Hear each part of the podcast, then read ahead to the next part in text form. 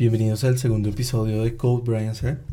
Quiero darles las gracias a todas las personas que, que se han comunicado conmigo y que me han dicho qué les ha parecido el primer episodio, que me han dado su feedback. Quiero hacer dos aclaraciones. Este episodio es súper cortico. Solamente quiero contarles que en el tip número 5 yo hablé para colocar un check y que este check nos permita nos permita guardar tablas sin tener que recrearlas. Entonces básicamente eh, el check hay que deshabilitarlo y no habilitarlo. Esa sería como la primera aclaración. Y la segunda me la hizo un amigo, un compañero eh, de hace muchos años, él desarrolla software. Eh, un saludo a John si estás escuchando esto.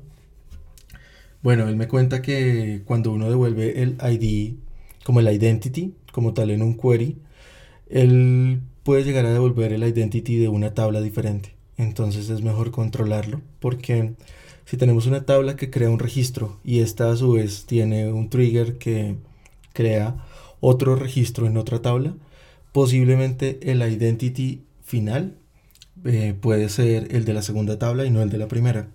Esto lo tenemos que tener en cuenta porque podemos estar cayendo en el error de devolver información errónea, valga la redundancia, en nuestro backend. Entonces sería desastroso.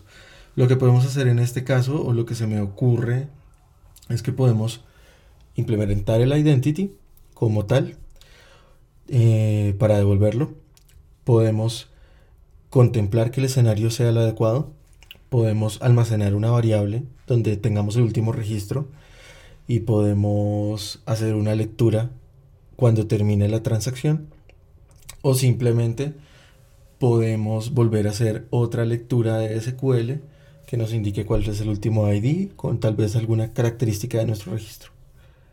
Mm, bueno, eso es todo. No, no me queda más que darles las gracias. Hay un montón de temas que tengo por compartir tendríamos que aportar, que abordar también el tema de bases de datos no relacionales. Pero básicamente si esto es de tu agrado, em, compártelo.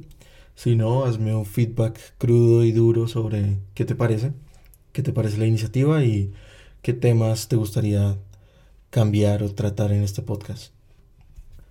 Esto lo podríamos llamar como un pequeño DLC, un contenido extendido del primer capítulo. Así que no me queda más que agradecerles, darles las gracias por escuchar.